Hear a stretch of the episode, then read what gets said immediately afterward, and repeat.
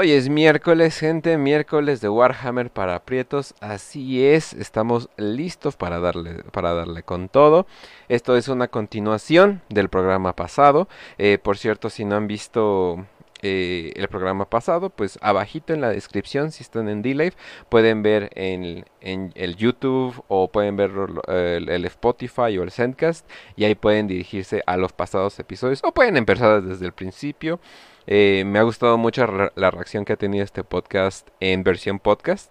De hecho, hemos tenido bastantitas bajadas para un podcast nuevo. Usualmente a los seis episodios eh, los podcasts tienen entre cero y una bajada. y usualmente es por el mismo persona que está creando. Entonces la neta me está agradando la cantidad de bajadas que, estamos teniendo. La verdad, eh, mis respetos. Usualmente soy fan de los podcasts que nadie escucha. Pero Anoma eh, me está sorprendiendo eh, esta llegada. Entonces pronto vamos a sacar un Patreon con las patas de Facio. Así es. ¿Y cómo estás, Facio?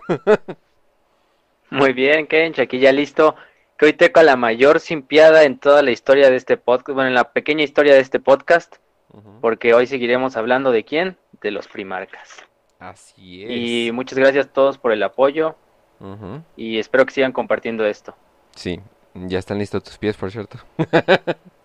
Ya, ya, ya les tomé foto. Ya fui a hacer una sesión. Ya eh. agendé una sesión para que sean profesionales. Ándale, hija, maldita Para que valga la pena pagar el Patreon. Maldita zorra profesional. Pero bueno, entonces, ¿de qué vamos a estar hablando hoy? De los primarcas. ¿Y cuál es el primer primarca que no pudimos terminar la vez pasada? Eh, vamos con el primarca de la Legión 10, Perrus Manus, también conocido como la Gorgona. Ah, sí, por cierto, me estaban preguntando, es así de, van a hablar de los 20 primarcas y es así de sí y no. Eh, más que nada porque hay primarcas que pues, no se sabe nada, ¿no? Sí, hay dos primarcas que, de hecho lo dijimos un poco en el capítulo pasado, hay dos primarcas que son totalmente desconocidos, no se conocen ni siquiera sus nombres, nada más se conocen que era el de la Legión 2 y el de la Legión 11.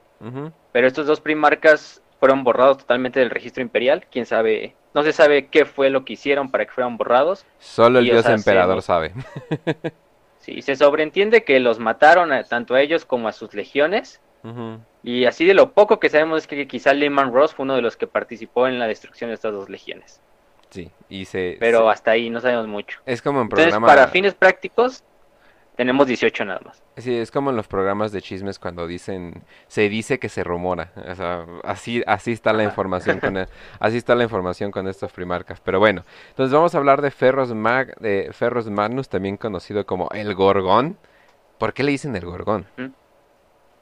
La, bueno, de hecho es la Gorgona, es como, es una pequeña historia, una anécdota que tiene con su hermano Fulgrim, más adelante que, que vamos a darle. Que la vamos a contar un poquito más adelante cuando hablemos de Fulgrim, para que vean el contraste entre estos dos personajes, porque además son muy amigos estos dos primarcas. Aunque son hermanos, también son muy amigos. Que este más que nada sería el primarca que tiene todo que ver con la tecnología y el metal, ¿no? Literalmente.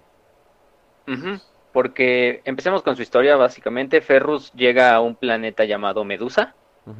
Eh, Medusa es un planeta que está muy cerca del Ojo del Terror está en el segmentum obscurus, que es esa zona del imperio al este. Sí, más o menos al... No, al oeste, perdón. Y está cerca del ojo del terror. Entonces este planeta es un planeta que es totalmente... Tiene una actividad volcánica muy grande. Eh, el planeta, las tribus que vivían dentro del planeta se organizaban en clanes nómadas que iban por las páramos, pues eh, cambiando de lugar eh, para protegerse tanto del clima, de la geografía, de los animales y de todo lo que lo habitaba y eran gente estoica, gente totalmente criada para sobrevivir desde, desde pequeños. Era una cultura muy, ¿cómo decirlo? Parecida a la espartana, de que cuando los bebés nacían eran vistos si alguna debilidad tenían eran sacrificados para no que no acarrearan problemas para la comunidad entera. Y además tenían estaban totalmente en la era preindustrial, porque básicamente su planeta quedó totalmente aislado, obviamente, cuando nació Slanesh. Y estaban en este como tipo eh, sociedad tribal, pero al mismo tiempo con un cierto tipo de tecnología avanzada. O sea, más o menos como los tecnobárbaros que ya hemos dicho muchas veces. Pero muy primitivamente, o sea, nada más lo utilizaban la tecnología para defenderse y para tal vez eh, mejorar un poco el lugar donde se asentaban. Entonces Ferrus llega a este planeta en su cápsula y se supone que aterriza en una, en una montaña, su cápsula, y el pequeño bebé salió como los demás primarcas de la cápsula y se fue rondando por el planeta. Y con los años él fue creciendo solo, él nunca se acercó a las tribus, o sea, los clanes veían al niño y se contaban historias del niño ese que había caído del cielo y todo eso, pero él nunca quiso así acercarse a los a las personas que vivían, sino nada más mantenía su distancia y él propiamente sobrevivía por su propia cuenta, eh, matando animales, consiguiendo comida, lo que sea. Y como es un primarca, pues obviamente es muy fácil para él, ¿no? Ya lo hemos visto con los demás. Sí, y crecen en chinga, entonces. Ajá, o sea, ya prácticamente a los 15 años ya estaba totalmente eh, como el tamaño de un primarca normal. Eh, siempre buscando como los desafíos más grandes del planeta, o sea, peleando contra bestias, sumergiéndose en los mares, eh, adentrándose en los bosques y todo eso. Y finalmente todo llega como esta último, su más grande como hazaña que cuentan las tribus de Medusa, es esa vez que según peleó contra una serpiente, contra una serpiente de plata, le decían la serpiente plateada, que se llamaba Asirnot, y según la leyenda cuenta que este Ferrus se enfrentó esta, a esta serpiente a puros golpes, literal. Pero no la podía vencer, entonces lo que hizo Ferrus fue prácticamente como llevar a la serpiente hacia un volcán. Y en el volcán sumergió a la serpiente con sus propias manos dentro del magma, intentándola ahogar. Finalmente la mata pero cuando la va matando como que sus manos se sumergen en el metal fundido porque esta era una bestia de metal literal. O sea era no era un animal como natural. Mete las manos y las manos se le quedan como impregnadas de la piel del animal que es eh, la necrodermis se teoriza que esa sí necrodermis se teoriza que ese esa serpiente en realidad era un constructo necrón que estaba ahí años millones de años dormido protegiendo algo quizá. Y por esta razón es cuando a Ferrus se le, como que el metal, la necrodermis, que ya hemos dicho en los capítulos pasados, se le queda impregnada en las manos. Entonces Ferrus de ahí adopta el nombre Ferrus Manos, bueno, más bien los clanes se lo ponen por el Manos de Hierro, que es en latín o en gótico, como lo hablé el imperio. Entonces se queda esta leyenda, ¿no? De, de que derrotó a la serpiente Asirnot y con ello logró como tener estas manos de plata o de hierro con las que él con las que él forja las armas porque hay que decir que Ferrus es un gran forjador bueno era un gran forjador eh, Spoiler. o sea él no necesitaba ni martillo ni un ni un yunque ni nada porque con sus propias manos de necrodermis se le daba las formas al metal usando el mismo necrodermis de la mano y aparte sus propias manos de hierro entonces y su pues, fuerza y su fuerza increíble y su fuerza increíble de Primarca. Pero entonces llega este lugar donde ya prácticamente todas las tribus lo toman como un héroe mítico y lo vuelven como un miembro honorario de todas las clanes. Y Ferrus se vuelve líder prácticamente de todos los clanes. Y Ferrus dice, no, pues estos clanes combaten entre ellos como lo haría cualquier eh, clan enemigo a otro. Y es sano que lo hagan porque es como una manera de ver quiénes son los más fuertes para sobrevivir y además es sana la competencia entre los clanes, algo así como la Esparta antigua, que se peleaban entre cuando había tiempos de paz entre ellos. Y finalmente es cuando llega el emperador, ¿no?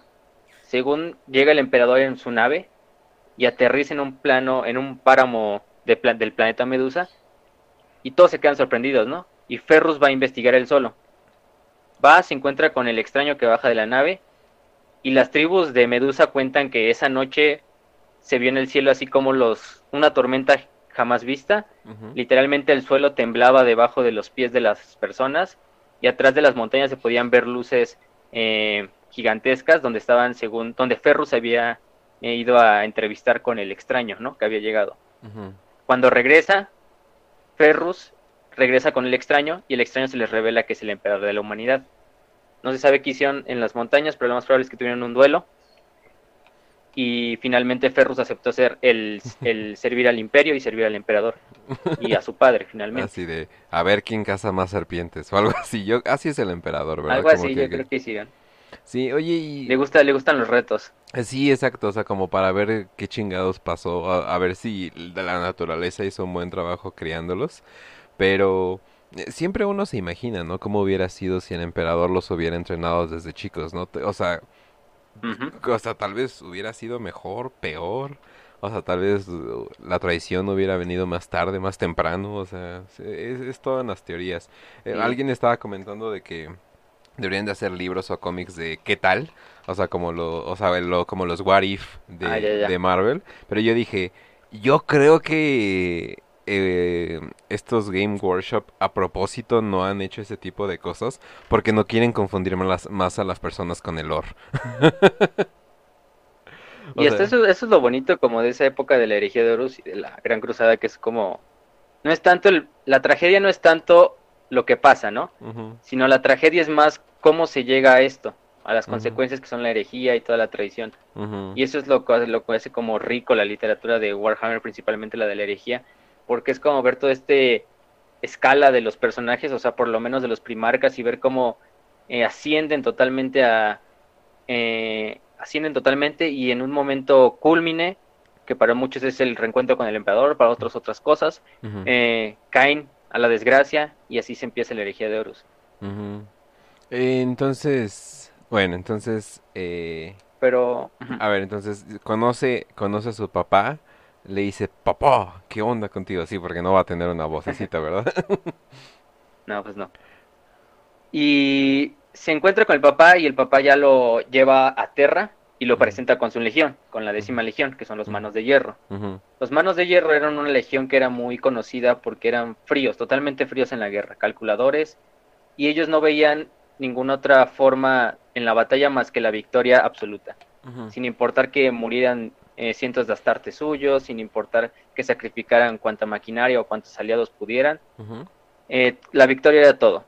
Y además tenían un amor como por la tecnología muy parecido al del Adeptus Mechanicus. O sea, también si ven mucho a los Marines de esta legión, son Marines que prácticamente se han cambiado partes de su cuerpo por partes cibernéticas, brazos, ojos, piernas, órganos, incluso hasta órganos. Y son unos maestros forjadores, aparte de unos maestros ingenieros. O sea, y el reencuentro con el primer que es totalmente, está como, eh, potencializa todavía más este como doctrina que tienen los manos de hierro por la guerra perfecta o por la guerra, este, por el deber perfecto más que nada. Y también lo que pasa es que, como en todas las legiones, las tribus de Medusa empiezan a dar, a sur- eh, empiezan a llenar las filas de la legión. Ya la mayoría de los legionarios antiguos eran de Terra, pero ya cuando se reencuentran con el Primarca, la mayoría de los legionarios empiezan a salir de Medusa, del planeta, de las tribus y de los clanes originales. Y entonces la misma legión va adoptando como este estas tradiciones de, de la propia tribu, de las propias tribus y de la propia Medusa. Por eso es que en la actualidad, por ejemplo, la legión se divide en son nueve clanes que según cada clan corresponde como a una de las tribus originales de Medusa y cada clan está especializado en algo y así diferente. Entonces sí, o sea, eh, y adoptan este, este nombre de los manos de hierro en honor a su primarca, Ferros Manos. Claro. Y Y, quizás su campaña más poderosa, bueno, eh, más grande es que en la Gran Cruzada es la guerra contra los contra la Diasporex. ujú, Y la Diasporex era así como una coalición de humanos y alienígenas que vivían en un sistema, no, no sé qué sistema, pero prácticamente se llamaba Diasporex, ¿no? Los, los alienígenas eran como los líderes y los humanos vivían bien hasta eso, o sea, no eran, no eran totalmente unos tiranos, ¿no? Pero obviamente Eh, esto, pero- esto va en contra del manifiesto del imperio. O sea, pero no tenían un lugar específicamente, sino se mudaban de uno a otro lugar porque se supone que eran naves enormes, Sí, eran ¿no? nómadas. Sí, eran más que nada, era como una, eran como una civilización basada en una flota.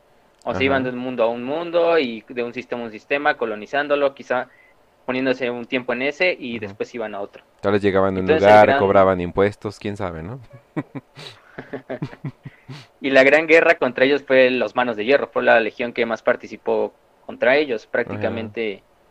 Y fue una batalla totalmente... Al principio el imperio pensaba que ellos iban a derrotar fácilmente, pero vieron que la flota de los Diasporex era muy poderosa. E incluso los Manos de Hierro perdieron una de sus naves capitales, la Metalus, así llamaba la, la- la nave. ujú, Hasta que la tercera, hasta que la Legión 3 tuvo que dar refuerzos, que eran los hijos del emperador, que era la Legión de Fulgrim, que es del primer que vamos a hablar después. Sí, sí, sí. Pero sí, o sea, esta legión es una de las legiones, yo no diría que es de las más famosas, es de las menos famosas, yo diría. Pero sí tienen ese toque especial que es eso como de de que ellos también creen que la carne es débil y que todo se debe intercambiar por la máquina. No, y siempre... solo el hierro es... Y en, y en, muchos videojuegos y en el juego, eh, no te hagas, eh, los famosos Tech Marines son muy populares y usualmente, y usualmente los visten como, como un Iron Hand, o sea, como un mano de hierro porque pues está, chingón de que es un Space Marine y tiene drones alrededor o, un brazo extra mecánico. Es como que, ah, cabrón, o sea, aparte de ser bien chingones, tienen aparte como que brazos metálicos y la madre. Eso se ve chingón, la neta. Sí, de hecho es la legión, creo que tiene más Tech Marines de todas las legiones originales. sí. Para que se den una idea, los Tech Marines son como los, los ingenieros de los... Son los Marines especialistas en ingeniería y en tecnología. Prácticamente son entrenados por el Adeptus Mechanicus, pero pertenecen a un capítulo de Marines o a una legión de Marines. Sí, exacto. No, y pues, la neta, me, a mí me mama su estética, la neta. O sea... Sí, la verdad está muy buena. Sobre todo de Ferrus, digo F, y digo F es de Ferrus, ¿verdad? Pero luego, luego vamos a hablar bien, bien qué pasó. Pero bueno, entonces, ¿Continuamos con otro primarca o así? sí, con el siguiente, para que liguemos las historias. Uy, uy, uy. Vamos a hablar con, vamos a hablar de Fulgrim. Uy, Fulgrim, Fulgrim. Fulgrim, también conocido como el Fénix, también se le decía así. Bueno, lo conocía así su legión. Y Fulgrim fue el cuarto primarca encontrado. Fue encontrado en el 832, más o menos, del milenio 30. eh, Fulgrim llegó a un planeta llamado Chemos o Chemos, no sé cómo se pronuncia bien. Pero según había leído este, este, este nombre de este mundo, es en realidad una, banda de metal. Que se lo pusieron ¿Ah, sí? hace mucho tiempo. Ah, mira, no. Porque ya ves que los de Games Workshop son muy fans del. Sí. De, de todo esto. Pues se nota. se nota, o sea, neta, lo único que le falta al universo de Warhammer, y yo creo que no lo hicieron porque eh, eran literales niños los que estaban jugando estos juegos, es tipas con chichotas. O sea, creo que era lo único que le faltaba a este universo como para cerrar el círculo de ser una portada de álbum de metal de los ochentas. Pero yo creo que la única razón por qué no lo hicieron fue así, no mames, güey, esto es un juego para niños. Sus papás no van a querer comprarlos y ven ahí morras chichonas ahí, las Adeptus Astartes super chichonas. o sea, pues bueno, ya tenemos Eldars, ¿no? Ah. no, y ya tiene, y ya, ya existe el juego Hentai. ya existe el juego ah, Hentai de novela. Sí no es como novela gráfica, pero eh, no sé cómo le llaman, novelas interactivas, de esas que usualmente ves de anime. Eh, y ya hay una de, de hentai de Warhammer. No, no quisieron, demonios. Arruinaron todo. Pero sí, entonces no se metan con, no le vayan a poner nombres de metal a su, a su universo ficticio que escriban. Pero sí, entonces Fulgrim cayó en este planeta Chemos, ¿no? Chemos era, antes de la era de los conflictos o de la vieja noche también. Eh, Chemos era un planeta muy rico, o sea, tenía un gran comercio. Es un país, es un planeta minero, un país, ¿eh? Un planeta minero. Pero es un planeta que prácticamente tenía una producción ultra grande, ¿no? Exportaba a todos los a todos los planetas de los sistemas cercanos y todo eso, pero con la venida de Slanesh y con todo este problema de la era de los conflictos, se aisló por completo. Entonces Chemo se quedó sin poder comerciar y la industria fue tan baja que solo se limitó a satisfacer las necesidades de la gente que vivía en el planeta. Entonces prácticamente el gobierno lo que tuvo que hacer fue como cerrar todo tipo de eh, cosas de ocio, de arte, de entretenimiento, porque lo único que ahora significaba era que las personas trabajaran para poder sobrevivir. O sea, Chemos era un planeta donde los niños, si nacían huérfanos, se debían de eh, asesinar para que no consumieran recursos a lo, pues, a lo güey. Eh, además, también cada ciudadano, desde que ya tenía la edad para trabajar, era necesario de que ya se metiera a la industria para poder trabajar en las minas o trabajar en las industrias. Vaya que suena un lugar increíblemente capitalista, pero bueno. Exacto, y de hecho los que, los que eran gobernantes eran como los líderes de las industrias. Ah, y hasta eso no eran, o sea, no eran tan déspotas, pero obviamente pues toda la gente tenía que trabajar para ellos, sino de lo contrario pues te morías de hambre. Nada más. O te fusilaban, o te fusilaban. Entonces, prácticamente si era... para que la gente se dé una idea qué tan culero es el universo de Warhammer, lo que acabas de decir, que una persona no, no, o sea, no es tan mal pedo, simplemente si no trabajas para ellos te vas a morir de hambre. sí, o sea, tiene razón. es de las cosas más leves. Tiene razón, es de las cosas más leves. Si no, alguien diría, no, pues te van a usar de esclavo sexual o algo por el estilo. Al menos te dejaban morir de hambre con dignidad. sí. Y entonces el pequeño Fulgrim, su cápsula cae en una ciudad. Y en esta ciudad cae el pequeño Fulgrim y es encontrado por la policía, digamos, por las fuerzas policiales, ¿no? Encontraron la cápsula. Entonces, como cualquier huérfano, la ley de, hubiera dicho, pues mátenlo, ¿no? Nada más está absorbiendo recursos.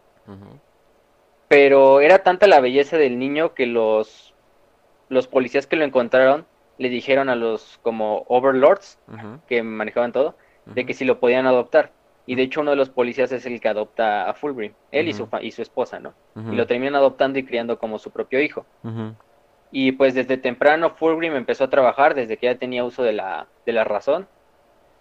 Empezó a trabajar en las industrias, como cualquier otro ciudadano de Chemos. Pero a la larga, pues el ingenio de un primarca más todo lo que conlleva ser un primarca hizo que Fulgrim encontrara formas como de mejorar la tecnología para que tuviera mucho más eh, superávit, ¿no? O sea, hubiera mucho más producción, hubiera mucho más, eh, los trabajadores trabajaran menos, y mejoraran las máquinas, las fábricas y la producción total del planeta.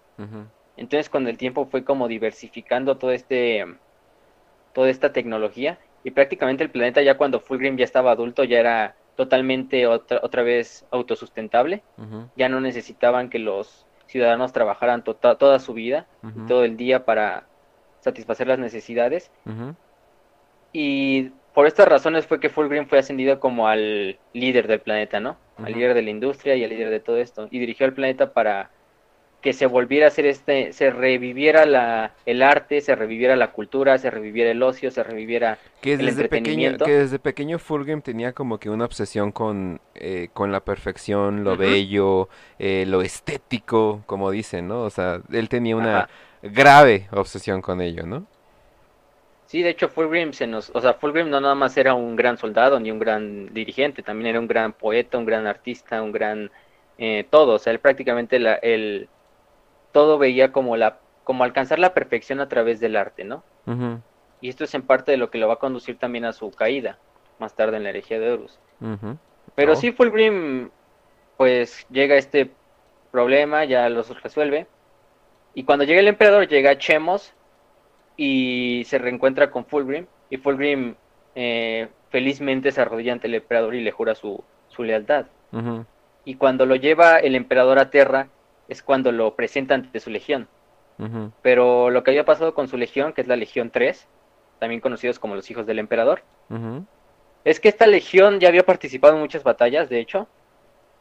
Y en una batalla que se llamaba la Rebelión de Próxima, le salvaron la vida del emperador. Se supone que el emperador estaba dando como un meeting ya después de tomar el planeta, pero unos terroristas que eran rebeldes intentaron hacer como un atentado, ¿no? Contra el emperador.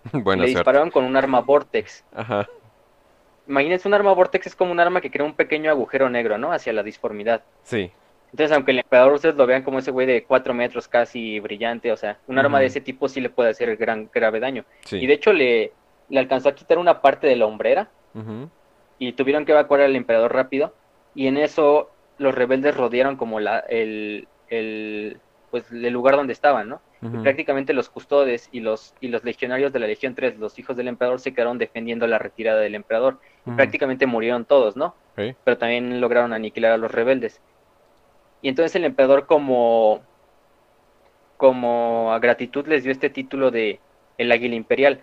De hecho, eran los únicos Marines que en esa época podían llevar la, el águila imperial en, la, en el pecho de la armadura. Si ustedes ven muchas de las imágenes de los Space Marines, tienen siempre esta águila, ¿no?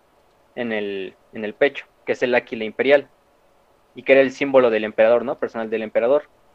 Entonces, cuando le salvan la vida, él les da este, este título a la legión. Y la legión lo toma con un grado de, de honor y todo.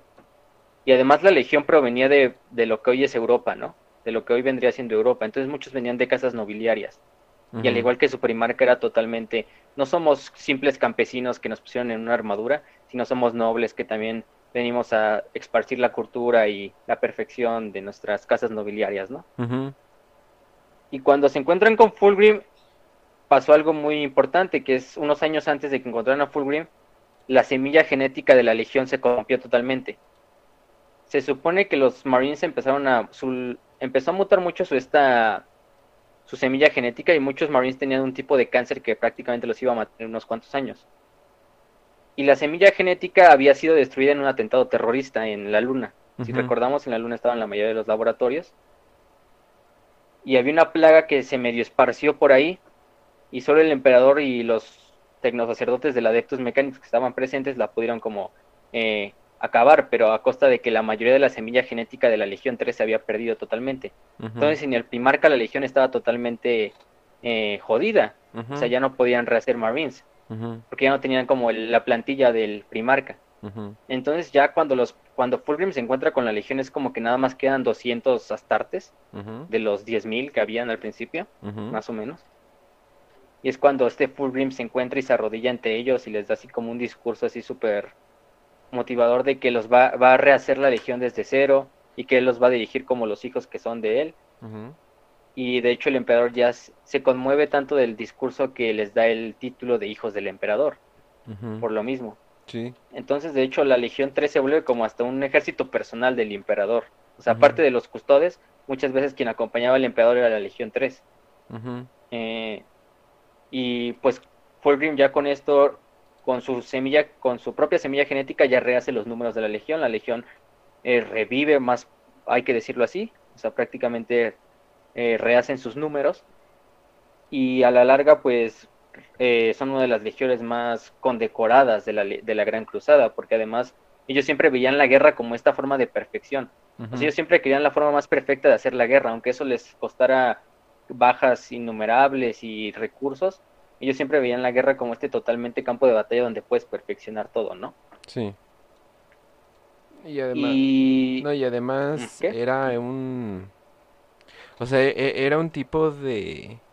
O sea, era un tipo de combate que las personas que están, bueno, que las personas que fueron testigos de ellos dicen que eran unos estrategas perfectos, o sea, que no se inmutaban, que, o sea, ellos veían simplemente como, no, o sea, tomaban hasta la misma guerra como, como arte, eh, el, inclusive el aniquilar Eh, millones de personas, o sea, millones como de personas como un arte, o sea, llevaban todo al extremo y tenían, eh, eh, pre-herejía tenían esos trajes horribles morados, ¿verdad?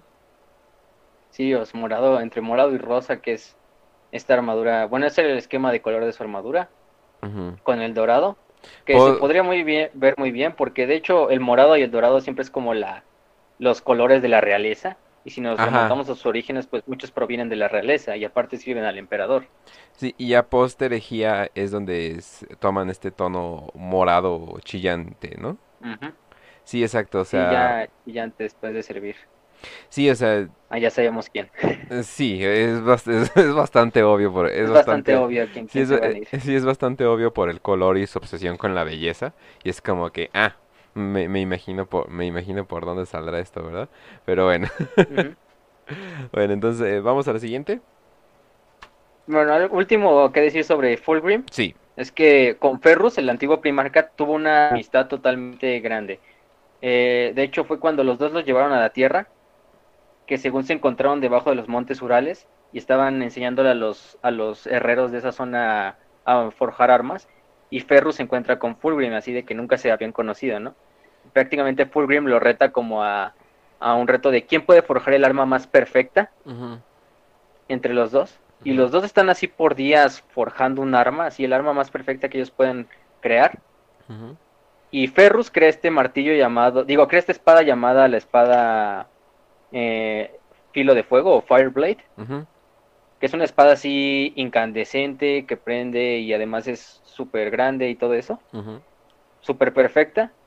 Y Fulgrim crea este martillo llamada Forge Breaker o Rompeforjas. Y al final es como que los dos dicen, no, pues es que tú me ganaste. Y el otro dice, no, tú me ganaste. O sea, nuestras dos armas son. Tu, arma es perfecta, la mía no tanto. Pero así el otro se la pasa halagando el arma del otro, ¿no? Y prácticamente lo que hacen es como, vamos a intercambiar entonces las armas, ¿no? Y Fulgrim le da este, el Forge Breaker a, a, Ferrus. Y Ferrus le da la Fireblade a, a Fulgrim. Y desde ahí van a hacer sus armas como insignia durante la Gran Cruzada. Y es además de esto donde se vuelve esta amistad tan grande entre estos dos primarcas. e incluso Fulgrim es el que le pone Fulgrim es el que le pone el, apodo este de la gorgona a Ferrus, porque siempre le dice como, es que tú Ferrus no ves la belleza de la guerra, o sea, tú no ves la belleza en la obra de la Gran Cruzada, tú solo ves la Gran Cruzada como una guerra total que cuando se acabe pues no vas a saber nada que hacer, o sea, estamos haciendo esta guerra no, no solo para unificar a la humanidad, sino para eh, subir el espíritu de la humanidad, para crear cultura, para crear eh, cosas que perduren eh, por lo largo de los milenios, ¿no? Eres como una gorgona, las gorgonas, si se recuerdan, son esas como medusa, estas mujeres serpiente, que no aprecian la belleza y que odian la belleza. Entonces por eso le dice a este Ferrus y le da este apodo de la gorgona. Y de hecho ese se le queda hasta por mucho tiempo. Sí. No, sí, digo... Ah, bueno, luego vamos a hablar de energía, pero definitivamente esto llega a una conclusión bastante chingona, la neta. Sí. Sí, esta historia acaba mal, ¿eh? Entonces vayan preparando para los siguientes episodios sus pañuelos. Sí, digo, ya estamos hablando de posterejía y todo eso. Y pues también algo que... Lo único que comparten Fulgrim y Ferros es que los dos eran tercos, ¿no? Sí, de hecho sí, o sea, Fulgrim por lo que era vanidoso totalmente, o sea, además de... O sea, vean, vean la imagen de Fulgrim, es totalmente un metrosexual, ¿no? Sí. o sea, es el más vanidoso de todos los primarcas. Ajá. Y, Ferrus es necio por la como voluntad de hierro que tiene, más que nada. Y digo, y estamos hablando de que comparte el mismo espacio con Sanguinos, entonces está cabrón ganarle. está cabrón, De hecho, no sé si hay un libro donde dicen, están todos unos primarcas reunidos, está igual Rogaldorn y le dice, hay como un ciudadano y le dice a Rogaldorn, ¿ya viste la mujer con la que está Ferrus? Es bellísima y es súper alta y no sé qué. Y dice, ese no, ese no es una mujer, es, es su hermano Fulgrim, el primarca de la tercera legión. Así de, joder, ya viste qué vieja tan buena. o sea, le... O sea, les... El momento Dark Waifu Trap, definitivamente. Así de, mira, bro, está bien buena esta vieja. bro. el primarca. Sí, es el primarca, man. Ay, bueno. Bueno, entonces ya sabemos que Fulgrim es Nalgon. Pero bueno, seguramente Slanesh va a disfrutar esto. Pero bueno, entonces pasemos al siguiente primarca. Sí, vamos con Vulcan, que es personalmente mi favorito. Ah, huevo. Sé que aquí va a tocar Simp. Y este lo encuentran a inicios igual del 830, más o menos de esa década, en el milenio 30. Y el pequeño Vulcan, que es el primarca de la Legión 18, actualmente conocidos como los salamandras, caen en este planeta llamado Nocturne, ¿no? Nocturne era un planeta letal, es un planeta letal según la, clasificación del imperio, y es un planeta totalmente volcánico y totalmente con una actividad sísmica impresionante, o sea, mucho más grande que la que cualquier otra, ¿no? O sea, el planeta está rodeado de volcanes por todos lados y de actividad sísmica por todos lados. La gente que vivía en Nocturne prácticamente vivía o debajo de la Tierra o cerca de cordilleras para protegerse de, la, de los sismos y también de los volcanes. Y también era un planeta que totalmente estaba en la era preindustrial. Es muy parecido a Medusa, más que nada. Oye. Pero Nocturne es totalmente volcánico, o sea, hasta rojo, el planeta brilla. Oye, no lo había pensado. ¿Te das cuenta que la mayoría de los primarcas que salieron buenos son los que estaban en Dead Worlds, en, en mundos letales? En mundos letales, ajá. Oye. Y de hecho, Oye, pensándolo bien, tienes razón, o sea, quizá el único así que podrías decir que no es Horus, pero, pero pues, no, también Horus, porque Horus, aunque era un planeta, no era un planeta letal, pero era un planeta... Estaba más Max el pedo, pero pues, o sea, oye, eh, tal, vez es la manera de decir de que eh, si te va de la chingada al principio, como que te forjas y ya luego ya no puedes ser corrompido, ¿no? Ajá. Porque si ves a los traidores, casi todos caen en planetas bonitos, por lo menos. Ajá. Bueno, Angron no, Angron no, pero... Bueno, eso, lo, ah, veremos, eso lo veremos, pero Angron es Angron. Es Angron. Entonces sí, caen en este planeta Nocturne, eh, que tiene una luna que se llama Prometeo, o Prometeo. Y en este planeta pues cae dentro de una ciudad de estas subterráneas, ¿no? Según cae su cápsula cae sobre la casa de un herrero, de un humilde herrero que estaba ahí trabajando. Y el herrero cuando va a ver se encuentra al pequeño Pulca, ¿no? Lo agarra y lo adopta como parte de la tribu y de la ciudad donde estaban. Y prácticamente Vulcan ya a los pocos mm, cinco años ya está aprendiendo a forjar, ya es un maestro forjador. De hecho, no hay nadie que forje como él en todo el planeta y en todas las tribus. Es aclamado como incluso el más o menos el líder de la tribu local. Pero el planeta tenía un problema con los Eldars oscuros. O sea, el planeta vivía... Los Eldars oscuros de repente hacían incursiones en el planeta y atacaban estas ciudades y estos pueblos y se llevaban gente para esclavizarla y torturarla. Ya sabemos qué hacen los Dark Eldar con ellos, ¿no? Ajá. Entonces, Vulcan se supone que a los nueve años, fíjense la edad, los nueve años, según hubo un raid a su, a su pueblo, y según él agarró nada más dos martillos de la forja, y él solo mató a más de 100 Eldars oscuros, ¿no?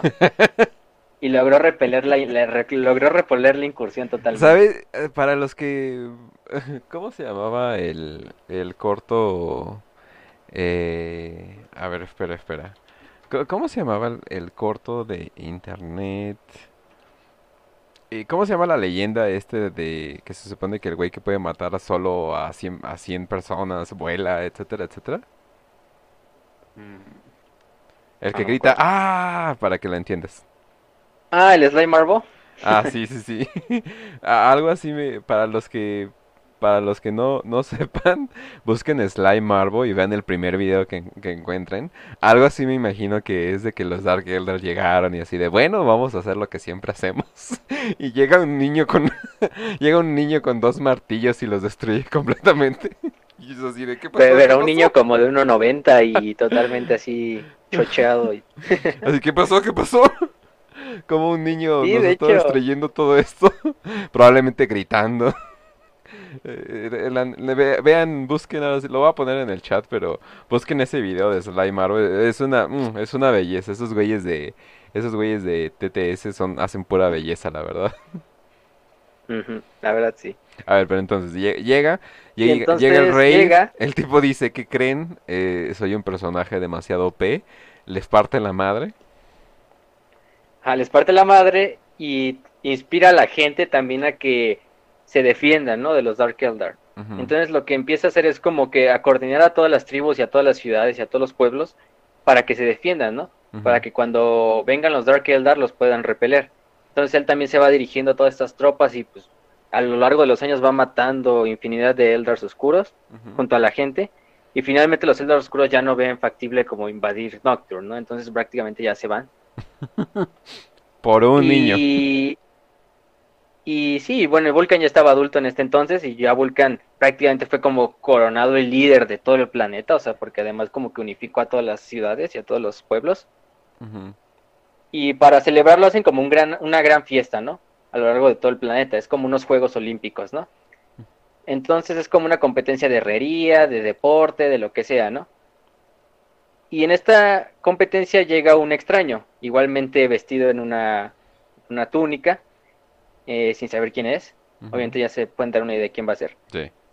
Pero el extraño reta a Vulcan a que a un duelo, ¿no? Igualmente, a un duelo así de los juegos. Quien gane le va a jurar lealtad al otro y le va a servir por, de por vida, ¿no? Al otro, al, ganador. Y de hecho hacen estas competencias así por días. Hacen una competencia así de levantar un yunque sobre la cabeza. Y o sea, y para que se den una idea, la mayoría de las personas nada más aguantaban 20 segundos, ¿no? Levantando el yunque, ¿no? O sea, los más fuertes del planeta. Y Vulcan y el extraño se lo, según creo que lo sostienen como por tres días. el yunque sobre la cabeza. Después hacen este em, competencias de todo tipo, ¿no? Tanto de resistencia, de lucha y todo pero sí, en todas se empatan prácticamente, o sea, no hay una en la que gane uno sobre el otro. Entonces la, la, competencia final es forjar un arma desde cero, eh, ir a los páramos este, baldíos del planeta, donde viven unas grandes bestias que se llaman este, Fire Drakes, eh, o dracos de fuego. ¿No, eran salamandras? Porque Sí, bueno, son tipos salamandras, pero gigantes, pero les decían Fire Drakes. Y escupen fuego, ¿no? Por eso.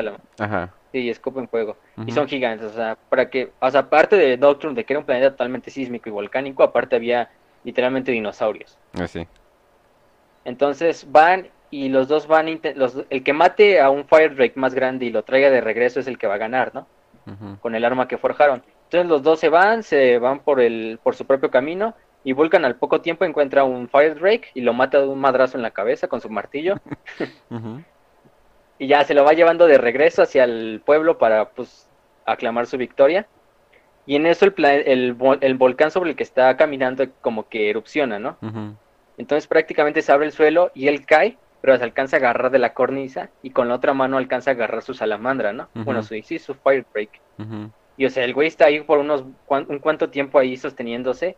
Ya casi casi cuando se va a caer, ya dice, no, pues ya, ya me voy a morir, ¿no? Y en eso llega el extraño y el extraño trae un Fire Drake como dos veces más grande que el que había matado Vulcan. Ajá. y, el, y lo que hace el extraño es poner al Fire Drake de un lado de la cornisa del otro para usarlo como un mini puente. Agarra a Vulcan, lo sube junto a su salamandra.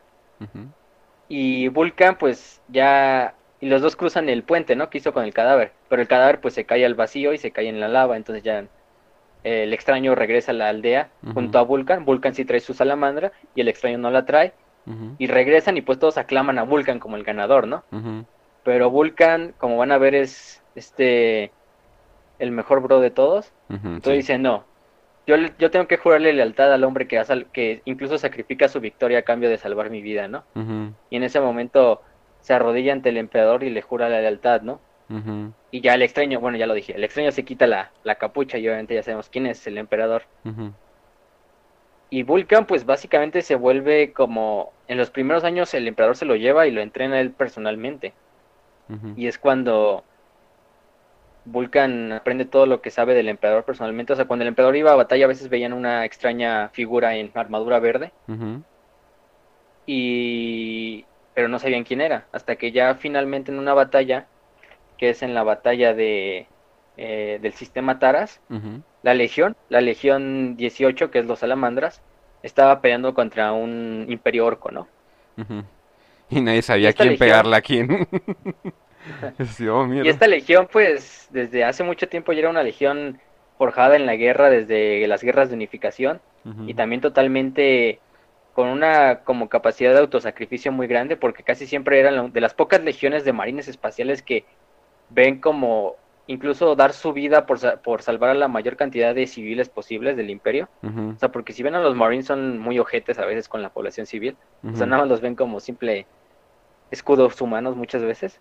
Pero los salamandras son totalmente cuando, y cuando ves a, Y cuando ves a los salamandras creo que es lo que menos te imaginas que sean, ¿no? Porque eh, tienen la piel completamente negra. Eh, bueno, no sé si no sé si la tenían negra antes de antes de, que el emperador muriera. Sí, creo que eso empezó. No, de hecho. Eso empezó a pasarles después, ¿no? Sí, de hecho, si ven a los salamandras casi siempre tienen esta piel como color azabache, o sea, color este negro totalmente, y los ojos color rojo. Y es porque su semilla genética reacciona con el con la atmósfera de Nocturne, ¿no? Y lo que hace la, la, piel es que se vuelve negra para absorber totalmente la radiación del planeta. Sí. Porque, pues, aparte de los volcanes y todo eso. Eh, y lo que pasa es que estos tienen esta piel negra. O sea, no son negros racialmente, o sea, porque, o sea, ustedes pueden verlos y son de muchas etnias, pero todos tienen esta piel negra, o sea. No, son literal color negro, o sea, son color negro literalmente. Eh, ah, eh, digo, este eh, este Vulcan tiene cara caucásica completamente, pero tiene la piel absolutamente negra y ojos rojos. Y sin embargo, a pesar de que pues armadura verde con calaveras y con y con llamas, eh, o sea, tienen como llamas, ajá, exacto, o como que piel reptiliana y son los más buen pedo de todos los de todos los Space Marine. sí, son de hecho son esos que sacrifican así siempre son los que están protegiendo la retirada de las evacuaciones en todas las batallas o casi siempre lo que hacen es como ir a las ciudades y evacuar a la gente y de ahí defender el punto lo más rápido, lo más fuerte posible para que la gente pueda evacuar. Sí, exacto, o sea, no y, o sea, pero no no solo eso, sino de que o sea, si ven a la humanidad como como compatriotas, pues, porque el problema más grande y, no estoy hablando de los de los Chaos Space Marine, o sea, los Space Marine del caos. No, no estoy hablando de los Space Marine comunes y corrientes. El problema más grande que ellos tienen es que no ven a los humanos eh, como una como compatriotas como como un igual a ellos sino simplemente los ven como bestias simplemente que están como caminando por ahí los ven como sus menos es un poco difícil eh, eh, no hacerlo, ya digo, si tienes órganos de un dios, partes mecánicas, eh, tres estás pulmones. totalmente para servir al emperador. Sí, exactamente, es un sí, o sea, no tienen empatía. Sí, exacto, eso es un poquito difícil, por los demás ciudadanos. Eh, ya te transformaste en un autista completamente que solamente sabe sobre entrenar y la guerra y todo eso. O sea, sí entiendo, está, está difícil hacerlo, ¿no? Eh, pero sin embargo, los salamandras, no, o sea, los salamandras les importa la Guardia Imperial. Digo, ¿a quién le importa la Guardia Imperial? Y a ellos le, y a ellos le importa. Entonces, super wholesome son estos eh, o sea, son, son estos Space Marine. Eh, la neta, o sea, nadie nunca lo espera, pero sí, estos, estos son los buen pedo. Estos son los Space Marine buen pedo. Ajá, y de hecho esto, esta batalla de Taras donde se encuentran con su primarca es como que los Space Marines fue la única legión como que se ofreció para cubrir la retirada de los mundos. Pues ellos combatían al Imperio Orco, mientras todos los demás planetas eran evacuados, ¿no? Los demás planetas que todavía estaban al alcance mientras ellos sacrificaban miles y miles de su flota y de sus Space Marines para que la gente pudiera salir. Y prácticamente estaban ya tan deshechos que hicieron como, vamos a hacer nuestro last stand en este planeta. Y todos los orcos, pues los orcos aterrizaron en el planeta ya preparados para masacrar a los Marines. Y los Marines preparados para hacer su último, su last stand. Y en esto llega la flota de Vulcan con como 5000 reclutas nuevos, totalmente traídos de Nocturne, Space Marines y prácticamente le dan a la, a la flota Orcap desde atrás y la destruyen totalmente. y, y, hacen un asalto hacia el planeta, igual destruyen a los orcos y los orcos se ven como encapsulados en este, en este, en estos dos frentes y prácticamente los destruyen. Y cuando se encuentra con su, con su legión es como que los dos, los dos grupos de legionarios se unen, se abrazan y todo, y todos se arrodillan ante Vulcan. Pero en ese momento es cuando Vulcan le dice, no hermanos, ustedes levántense, no quiero que me traten ni a, mí, ni a mí como un rey, ni como su padre, ni nada, sino soy un, un, hermano salamandra más de ustedes. Y, o sea, la verdad, en el libro lo narran bien wholesome y hasta sí, sí te da así sentimiento así de cuando les da el discurso así de, no, ustedes no son simples máquinas de guerra, ustedes son hermanos míos y todo eso. Y desde ahí se crea la, la leyenda que son los salamandras. Incluso les causa problemas con otra legión que es los Amos de la Noche, porque ellos son totalmente lo contrario. Por cierto. En una batalla hasta casi, casi se agarran a madrazos. por cierto, no hemos mencionado. Eh, no, sí, o sea, es, es, parte de los conflictos que hay entre, entre legiones. Eh, porque son, es que son radicalmente distintas, esa es la cosa. o sea, no vas a agarrar algo como no, no sé, es que preherejía, eh, por ejemplo, los mil hijos y estos, pues, no, o sea, son completamente distintos. Eh, pero eh, algo que tenemos que mencionar, por cierto, es una característica especial de Vulcan. tal vez el regalo ah, más el, el, regalo más grande que le dio el emperador y fue un pitot no no es cierto no y fue y fue el hecho de que de que Vulcan literalmente no puede morir.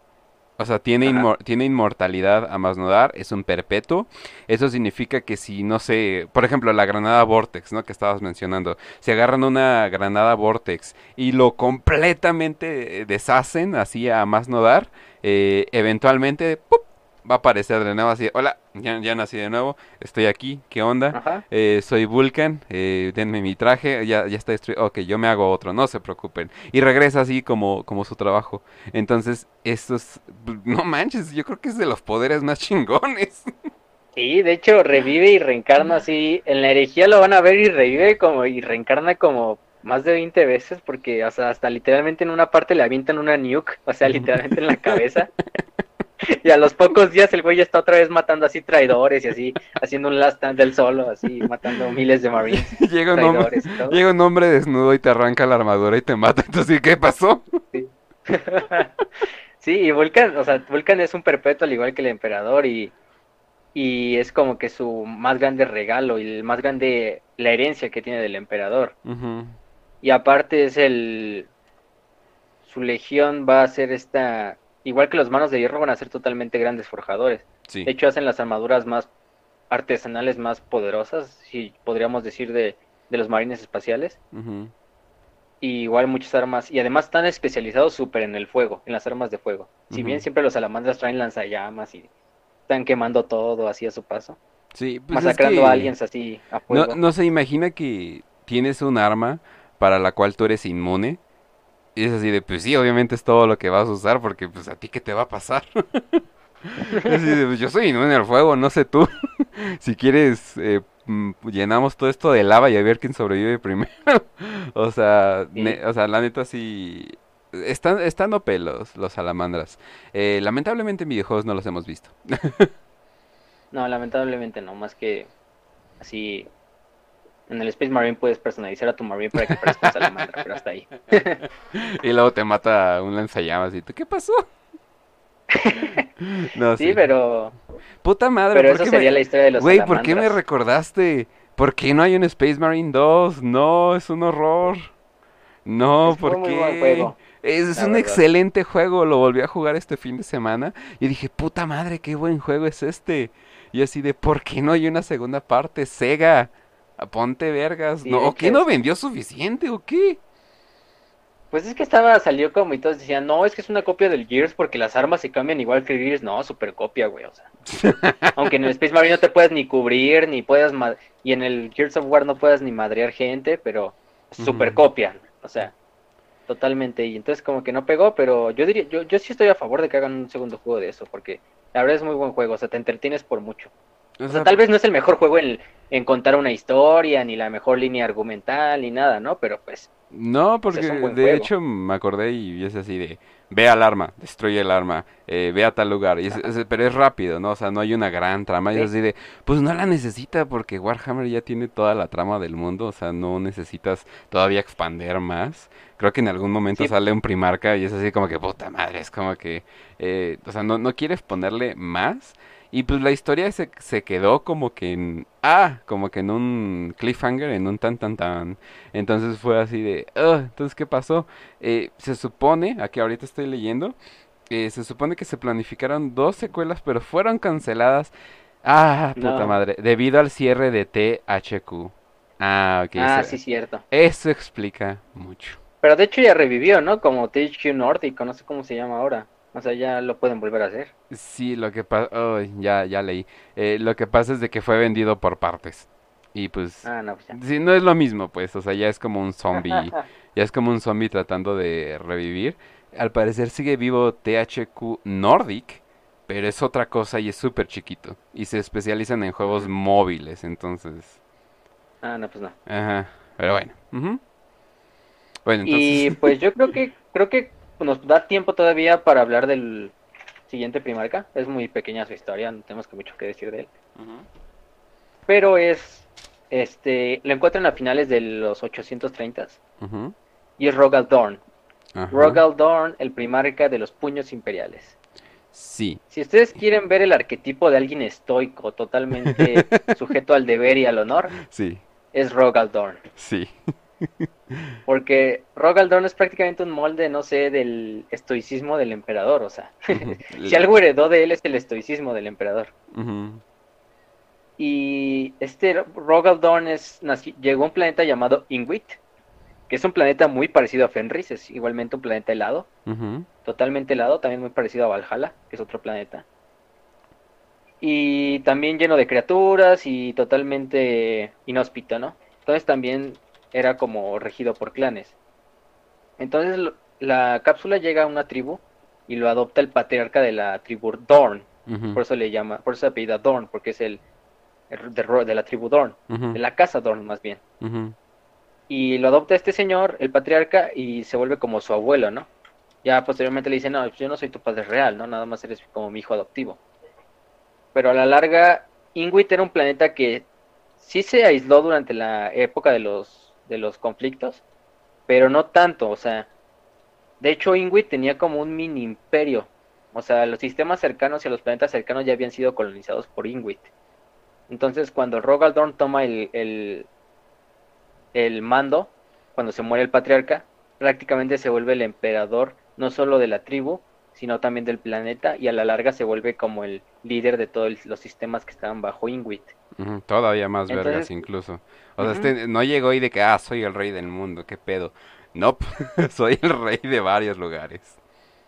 Sí, de hecho, este, ya para cuando llegue el emperador, o sea, esa historia no es muy, no es muy grande su, su este, su encuentro, pero porque creo que lo van a, yo creo que lo van a, este, explorar más en las novelas siguientes. Ya me imagino, ya me imagino el diálogo. Hola, soy tu padre. Ya sé. Bueno, ya nos vamos. sí, o sea, fue casi casi pasó así, o sea, porque se supone que se supone que Rogal encontraron una nave que se llama la Falange, de Phalanx, que es una super nave, creo que es la nave más grande en la flota del Imperio actualmente. Parece un palacio enorme. La ven, es, Parece un palacio es una enorme catedral gigante. O sea, ándale, ajá. es como, ándale, ándale. Si eras la ciudad del Vaticano una nave. Haz de cuenta. sí. Y va a ir flotando y ya cuando se encuentra con la flota del emperador, ya los dos, buques, los dos buques se saludan y el emperador va hacia el puente de la falange y se encuentra con Rogal y ya le revela todo de que es su padre y todo este problema. Y Rogal pues obviamente se arrodilla y le jura lealtad al emperador. Y se le presenta su legión, que es la Legión 7, que son los puños imperiales. Que si ven son estos, estos Space Marines amarillos que tiene una estética muy tipo, tiene una mucha inspiración romana, pero aparte algo que me he fijado es que muchos este, Space Marines de esa legión y de sus capítulos sucesores son hispanos. O sea, más que nada, del, por mm. ejemplo, de los puños carmesí y de los templarios negros, que son capítulos de Space Marines que nacieron de los puños imperiales, muchos de sus este, soldados son hispanos, o por lo menos los nombres son hispanos. Y, o, sea, o sea, hispanos, o sea, no, sí, o sea, tienen apellidos así, Cortés, este, Ajá, o sea, Méndez, o sea literalmente hispanos, es que ya la gente cuando dice hispanos creo que se va a otro, a otro lugar. Ah, sí. a otro... Hispanistas, ¿no? Más hispanistas, ¿no? Viva Cristo Rey, viva Emperador Rey. Joder. No, no, no, pero, no, sí, o sea, pero aparte, aparte de, sí, o sea, eh, ah, no la había no, la había notado hasta que hasta que lo dijiste sí, o sea, como que agarran este tipo de estética y luego con sus catedrales flotantes y el hecho de que el superpoder que tiene Rogal Dorn es aparecer construir, o sea, es el, es el mejor, es el mejor arquitecto. Él solito, dicen que se chinga 7 kilos de tortillas con coca al día. Es algo increíble, es algo increíble lo que, lo que él hace solo.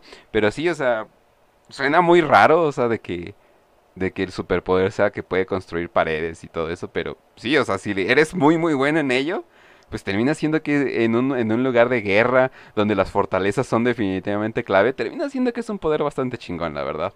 Sí, de hecho, la, o sea, esto no nada más se lo pasa, o sea, nada más lo hace él, se lo pasa a su legión cuando se reencuentran y, y los puños imperiales son muy famosos porque aparte de que son grandes guerreros como cualquier otro Space Marine, son grandes arquitectos, grandes ingenieros. Y cuando llegan a un planeta en la Gran Cruzada, lo que hacían era básicamente conquistaban el planeta, se quedaban un tiempo en el planeta y construían tanto fortalezas, ciudadelas, fuertes, búnkeres ellos para proteger el planeta a largo plazo. Ellos inventaron Fortnite antes de Fortnite. Llegaban y órale, paredes, paredes, paredes. de hecho, se dice que hicieron hasta más de 400 como fortificaciones, ciudadelas en todo, en todo lo que llevaban de la Gran Cruzada, o sea, en diferentes planetas. Y siempre son estos, y además están especializados tanto en el sitio, en el asedio, como en defender fortificaciones. E incluso, este, incluso el emperador a futuro le va a dar a, a Rogol Dorn el proyecto de que él construya las defensas del Palacio Imperial en la Tierra. Y le quedaron mamalones. Y, de hecho esto es algo que le trae problemas con otro primario que se llama Perturabo, que le trae, porque Perturabo y su legión es totalmente lo contrario, son expertos en asedio, en destruir fortificaciones, y los puños son totalmente lo contrario, son los mejores en construir las fortificaciones. Exacto. E incluso cuando les da el, el emperador, a los, por ejemplo, a los hijos del emperador, a los Emperor Children, les dio el, título del águila imperial, ¿no? Eran los únicos que podían llevar el águila imperial. Pero a los, a los puños imperiales les dio este honor de llevarla como este la corona de la victoria. Y si ven muchos capitanes y altos mandos de la legión, o sea, son estos marines que llevan su casco, pero aparte en el casco llevan estas hojas de olivo, de simbolizando la victoria. Y es un título que les dio el emperador. Y aparte, eh, se les da ese título de puños imperiales y de hecho son los, es el único capítulo que está, o la única legión que está, su base principal está en la Tierra. Y aparte en su nave esa que es la Falange. O sea, es, un, es un, una legión que está basada en flota, pero también en la Tierra, porque realmente a le dio el título de pretoriano de la tierra, o sea, como el defensor de la tierra, cuando el emperador no esté. Para hacerlo un poquito más romano todo. para, para, para, dejarle así todo perfecto. Y es así de, ah, pues le vamos a poder pretoriano para que suene mamalón y todo. Y espérense cuando hablemos del Robot Gilliman, porque eso sí es totalmente el, este, el romano wannabe. Alguien en el chat dice, Astartes Juan Pedro Godínez. ¿Sí? sí, definitivamente. Sí, o sea. Y tiene una buena estética. Son amarillos, aunque el color esté muy así cabrón, pero no me gusta mucho el amarillo. Pero, pero ajá, ese es el problema. No es, un amarillo, no es un amarillo chillante, pero no es dorado. O sea, eso es, e, e, eso es lo curioso. es, un, es un amarillo o sea, como que usualmente en las batallas, pues no llevas colores llamativos porque no quieres eh, llamar la atención. Ellos como que se fueron a lo contrario completamente y es así de danos, danos a nosotros y pues a, a, ver si, a ver si puedes, ¿no? Pero sí, o sea, ya cuando lo combinas con, cuando lo combinas con el rojo, ahí es donde ya me gusta. Ahí es, donde ya es como que, ah, mira, este, está, está chingona su estética. Porque cuando lo combinas con el blanco parecen los Tau.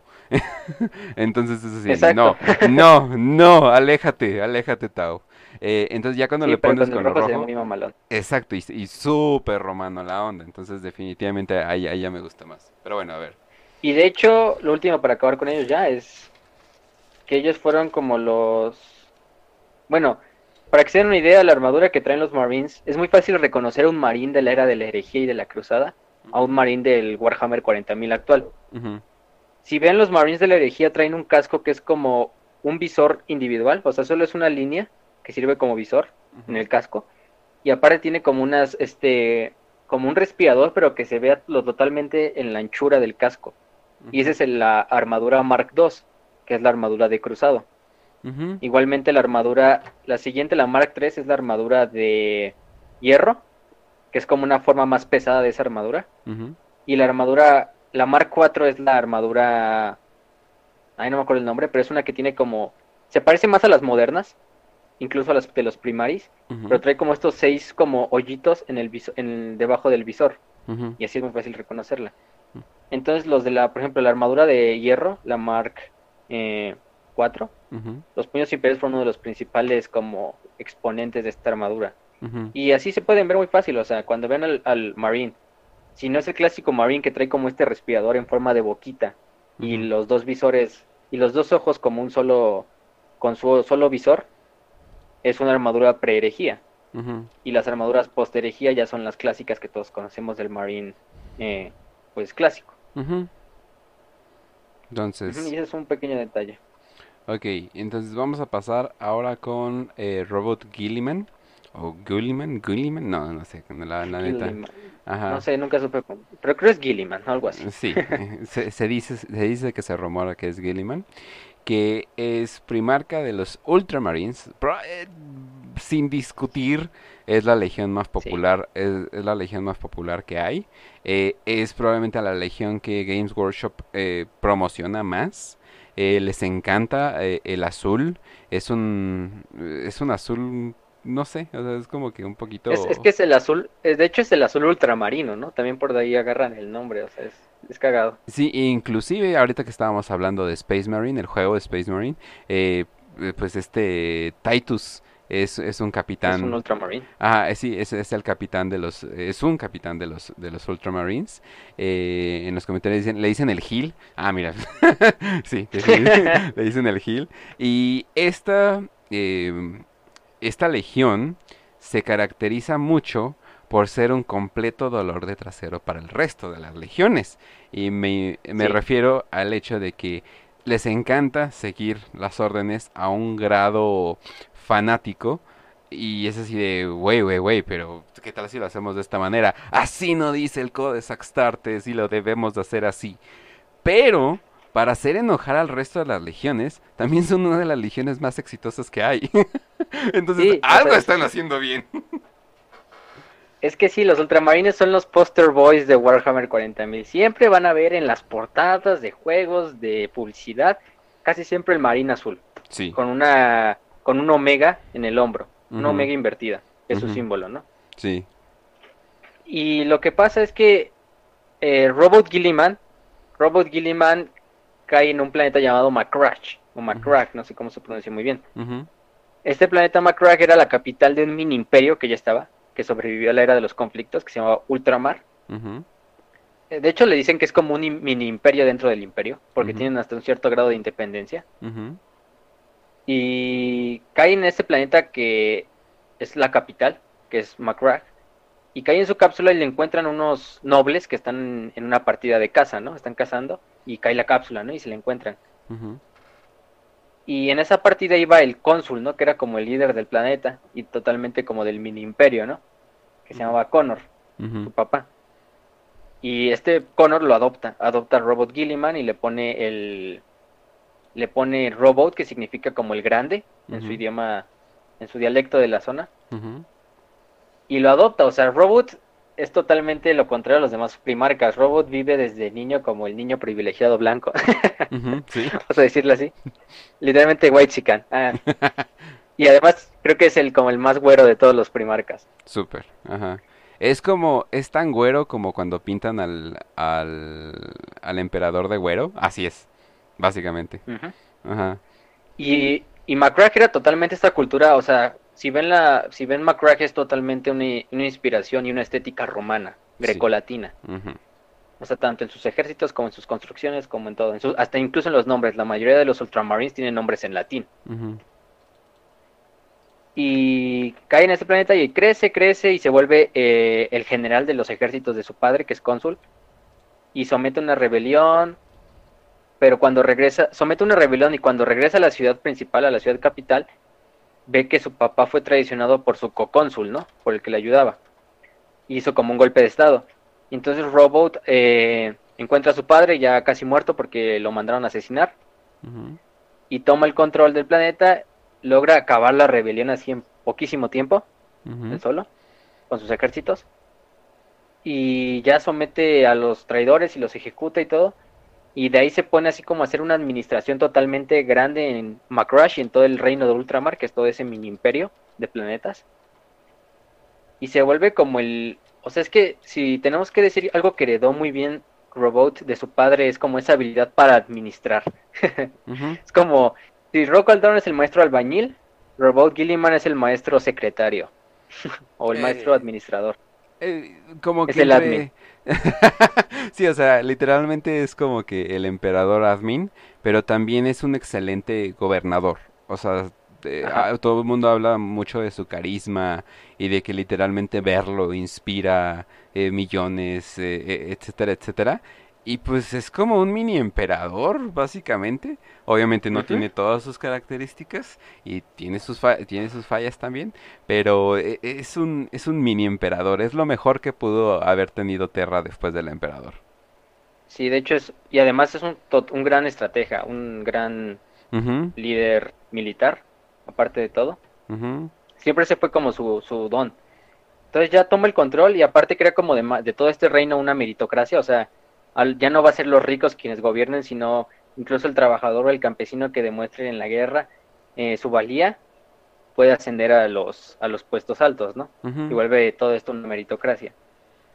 Y al puro estilo romano y al puro estilo de Julio César, prácticamente se vuelve el líder total de todo el reino. Entonces ya cuando se encuentra con el emperador es así como, mira papá, ya tengo todo un mini imperio sin tu ayuda, ¿no? y obviamente igual le jura lealtad así rápidamente al emperador y obviamente toma el control de su legión así en putiza cuando se le presentan. Y los ultramarines son la legión que en la herejía, digo, en la Gran Cruzada son la legión con más número de legionarios. De hecho, son 250 mil. Eh, según los como récords más grandes, eran la legión más numerosa, incluso más que la de los, por ejemplo, los hijos de Horus o, o las legiones más importantes. Y además son totalmente una legión basada en la doctrina militar, o sea, no son como los berserkers de los lobos espaciales o de los devoradores de mundos, sino los ultramarines son totalmente quirúrgicos a la hora de hacer la guerra. Y su flota es tan grande y sus el número de Marines es tan grande que prácticamente eh, en campo de batalla de la Gran Cruzada, ahí van a estar los Ultramarines peleando. Sí. En cualquier campo de batalla. Y se vuelven hasta como un modelo para muchas otras legiones. No, inclusive en, en una de las críticas de fans de que escuché de Warhammer Space Marine, yo dije, no manchen, una invasión de orcos mandarían más de tres, más de tres Space Marine. Y es así de, güey, pero mandaron tres Ultra. Eso es completa, completamente distinto. O sea, tal vez esos güeyes estaban por ahí. Les dijeron, ah, váyanse para allá. Eh, y ya luego les mandamos eh, los refuerzos. Pero tres Ultramarine pueden cambiar absolutamente una batalla. Sobre, sobre todo cuando estás hablando de, invasiones orcas y todo eso. Ya cuando llega el caos es así como que no mames, güey. ya como que ahí sí ya deberían de haber pedido eh, recursos. Perdón si se los spoileé. Pero... Y eso que... Y eso que Robot Gilliman es como uno de los primarcas me voy a atrever a decir que es uno de los más débiles en cuanto a combate.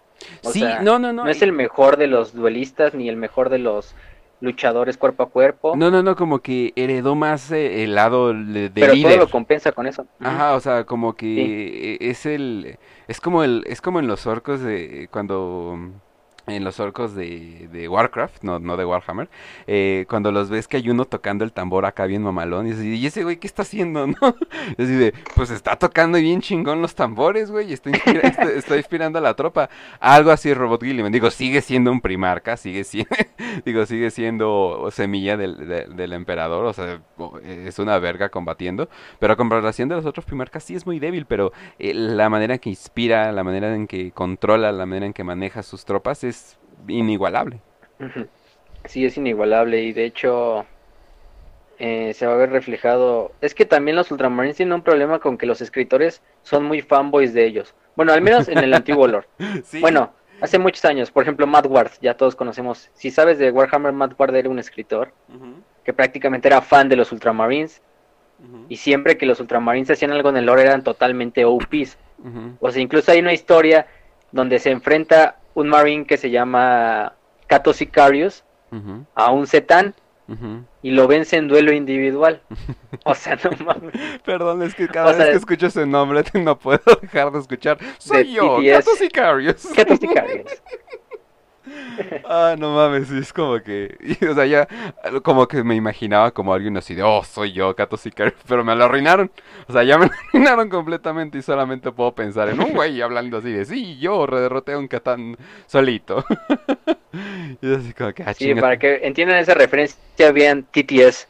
Eh, es, muy, muy Su canal de Bru Alfabusa. Sí, al parecer pronto van a estar haciendo, sí, al parecer van a estar haciendo algo pronto con este Ay, se me olvidó el nombre de ese güey que es medio autista y está mamado. Major Kill. Major Kill. Y van al parecer van a hacer una animación junto con esos güeyes sobre, ah, sobre varios Space Marines teniendo que trabajar juntos, a pesar de que son muy diferentes, tratando de derrotar a Fulgrim. Entonces yo así de, ah, güey. ah, sí, sí, sí, el este. Eso se me hace bastante interesante. Ahora sí que yo creo que lo vamos a andar chileando si sale, si sale chingón. Pero sí, todo esto está en inglés, gente. Por eso estamos haciendo este podcast. Pero bueno, entonces... Sí, porque aprendan inglés. El Open English no es tan caro. Güey, Duolingo es gratis. Y sí aprendes mucho inglés, ¿eh? Duolingo es gratis. Duolingo es y aprendes mucho. Así es. Y finalmente para que vean, o sea, vean las imágenes de los Ultramarines que hay, este, Kench las está pasando en el overlay.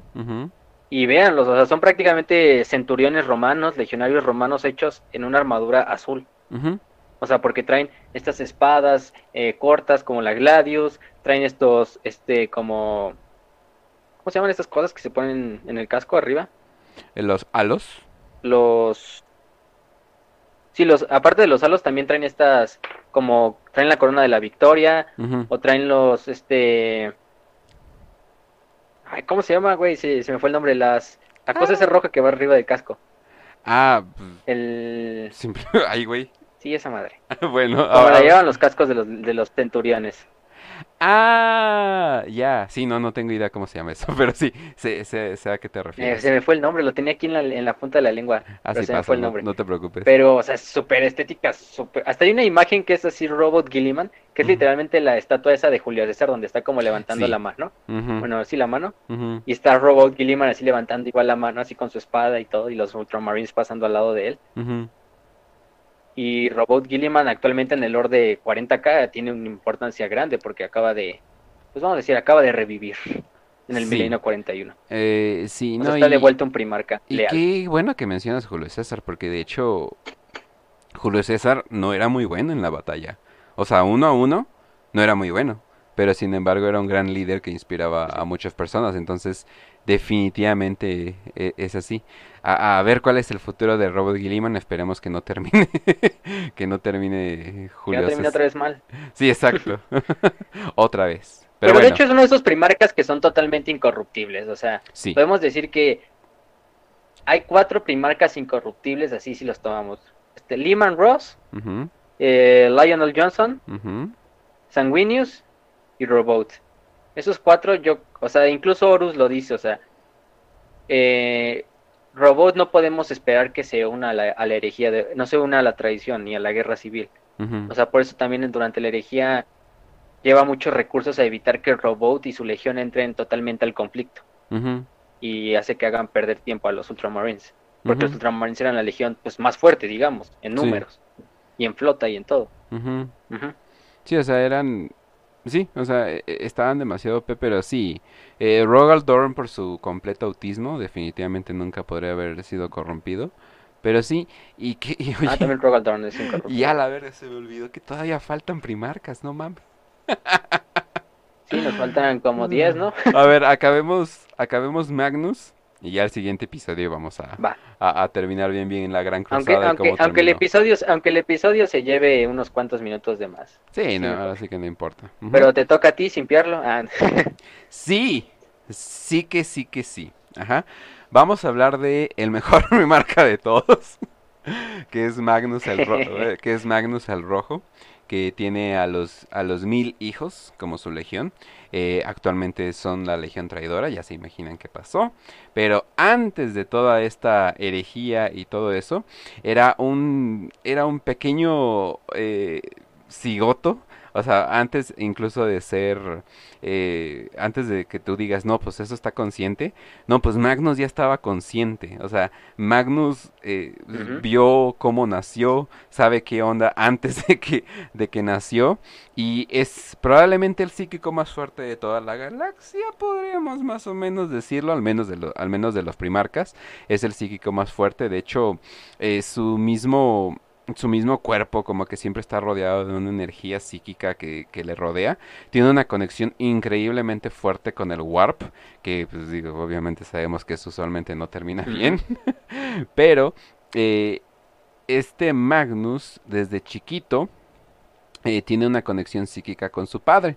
Entonces, cuando se conocieron, ya era así de, ¿qué pasó, papá? Te fuiste mucho tiempo, pero estuvimos hablando por el teléfono todo el tiempo, eh, estábamos eh, compartiéndonos cosas, etcétera, etcétera. Y se dice que hasta la fecha tiene esa conexión con su padre, pero obviamente ya fue como que corrompida, corrompida y todo eso. Entonces, eh definitivamente este es uno de los primarcas eh, más, más interesante. Y, estamos confirmando la teoría, digo, Robot Gilliman como que es la excepción, pero también eh, este Magnus eh, estaba en Próspero, ¿no? Sí, cae en, cae en un planeta llamado Próspero. Y si conocen muy bien la tempestad de Shakespeare, esa es una buena no, una buena Próspero es el personaje que es el mago en la tempestad. Y esto se extrapola al planeta, porque Próspero era un planeta totalmente lleno de psíquicos. Psíquicos que se habían mantenido este, sanos y salvos y habían hecho como un propio, mm, pues un sus, sus, ciudades propias, ¿no?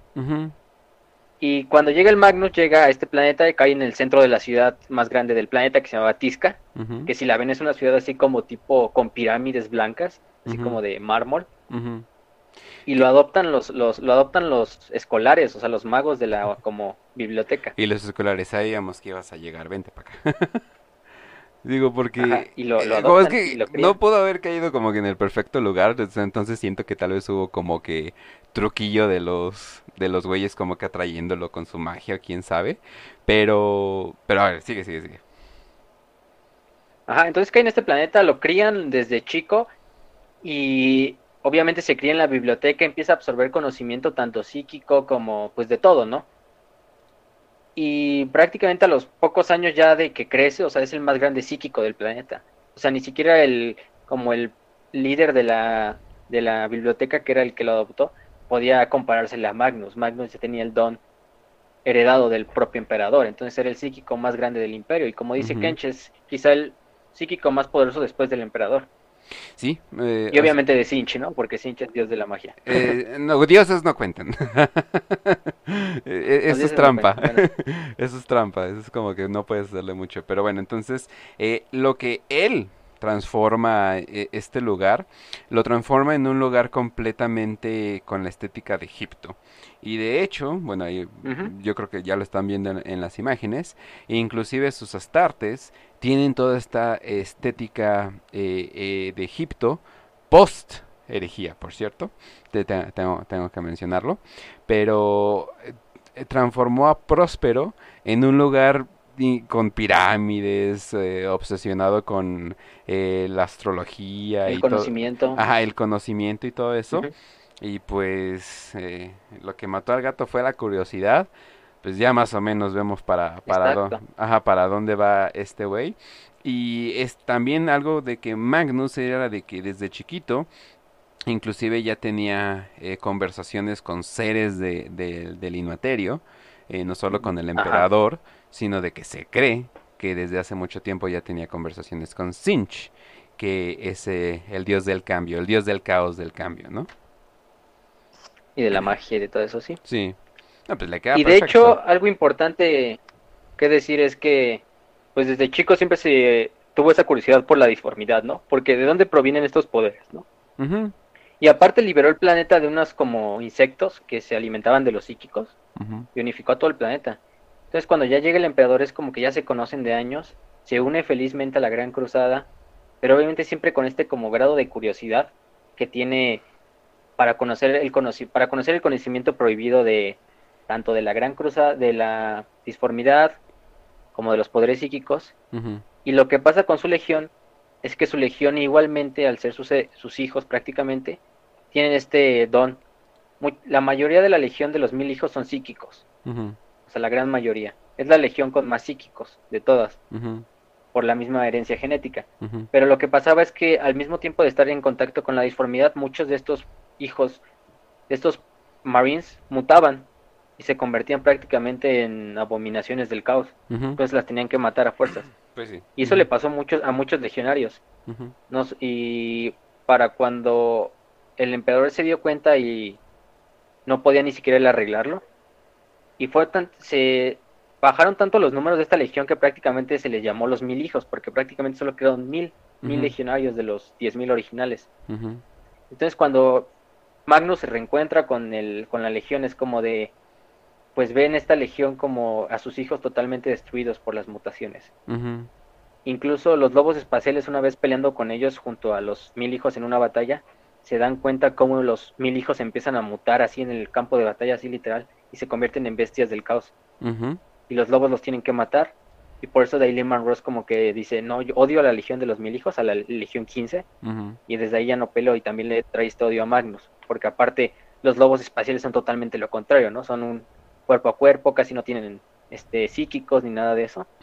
Y vieron de primera mano los peligros de usar la disformidad. Sí. Y Magnus, a cambio de... Magnus, cuando se da cuenta de esto, intenta como salvar a sus hijos y acabar con las mutaciones. De hecho, se llama el cambio de la carne, esas mutaciones que les pasaban. Y no se sabe qué hizo Magnus, pero se cree que hizo un pacto con una entidad de la disformidad.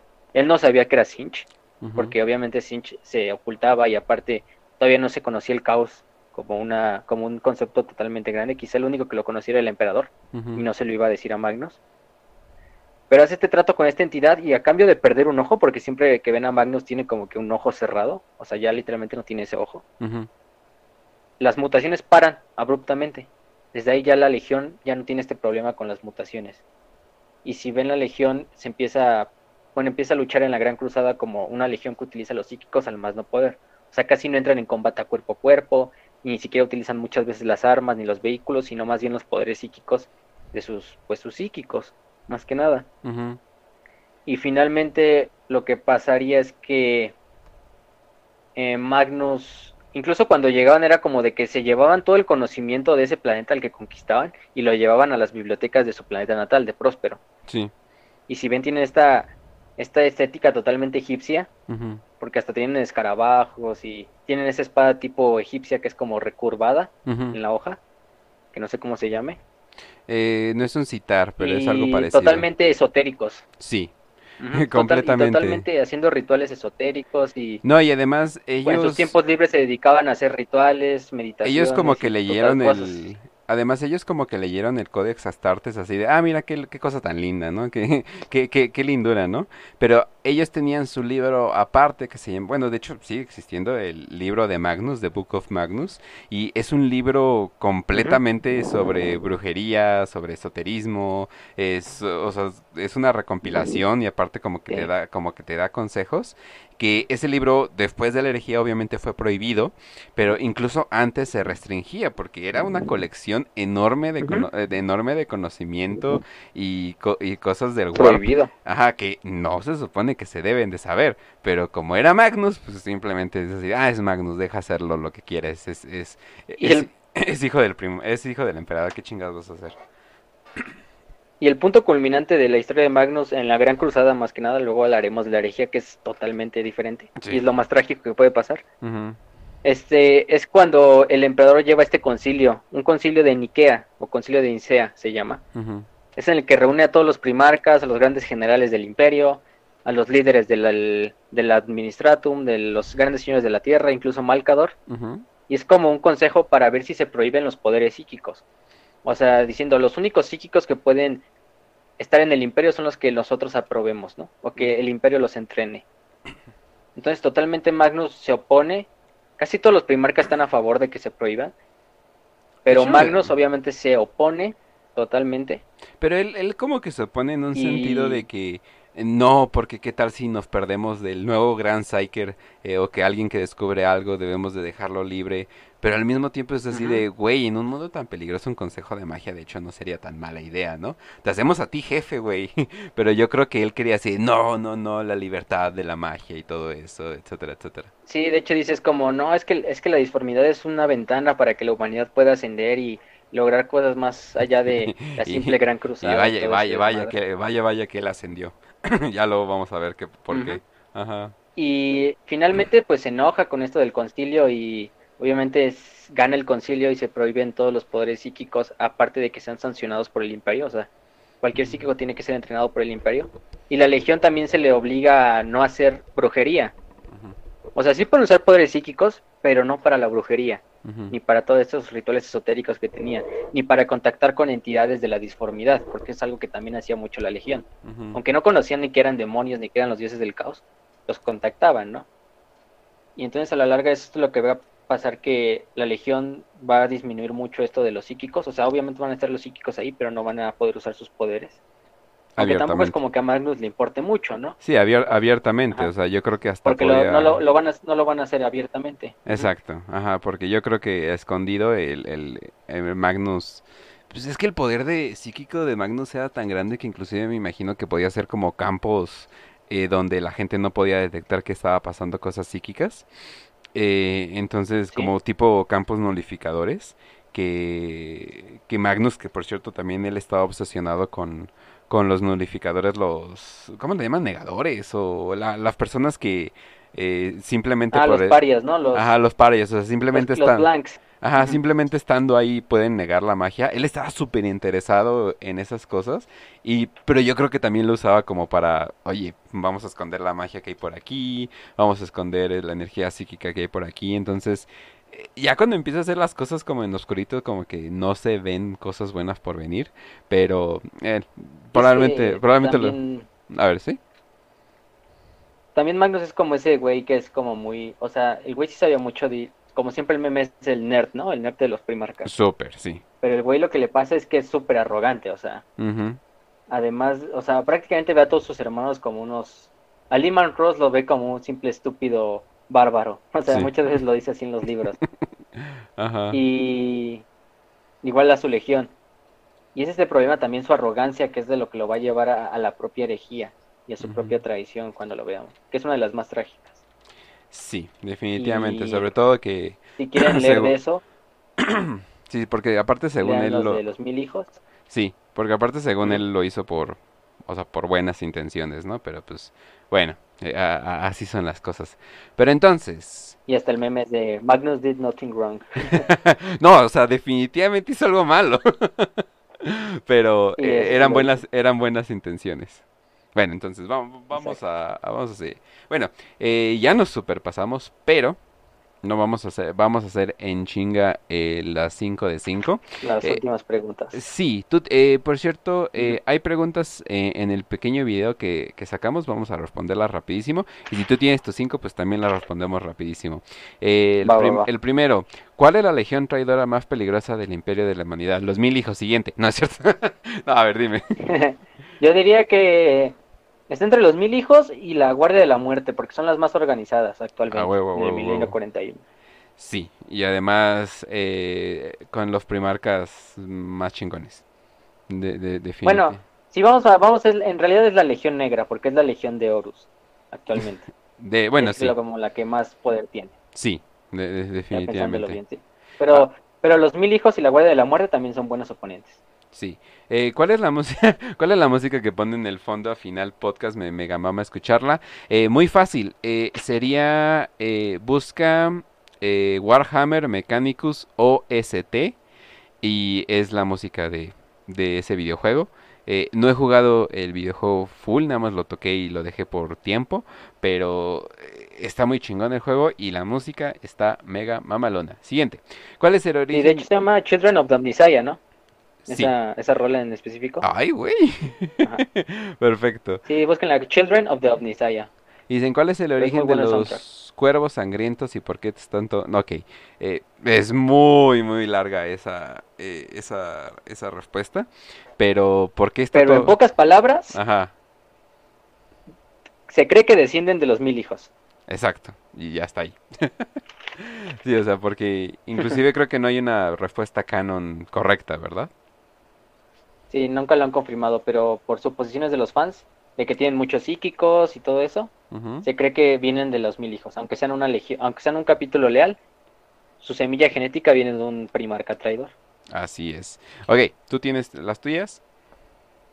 Ajá. Bueno, las primeras dos son de Kaji Kayabuki en arroba Kaji Yabuki en Twitter. Y dice, ¿cuál es el primarca más débil? Según ustedes. Híjole. Y personalmente creo que es Lorgar. Yo creo que es Lorgar.